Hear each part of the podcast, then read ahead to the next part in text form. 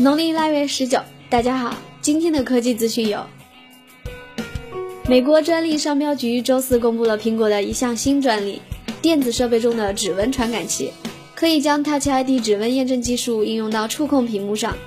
从专利图来看，苹果应该有两个方案：将 Touch ID 放在屏幕中指定位置，或者将 Touch ID 识别区域扩展到整个屏幕来实现多指纹验证。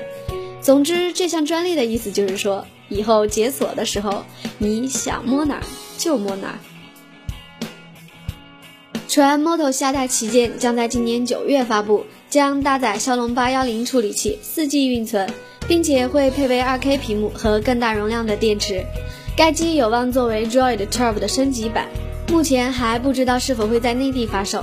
就算发售，也并不代表什么，价格才是美的的良心所在。康宁公司今天公布了他们正在研发的全新材料 Fear。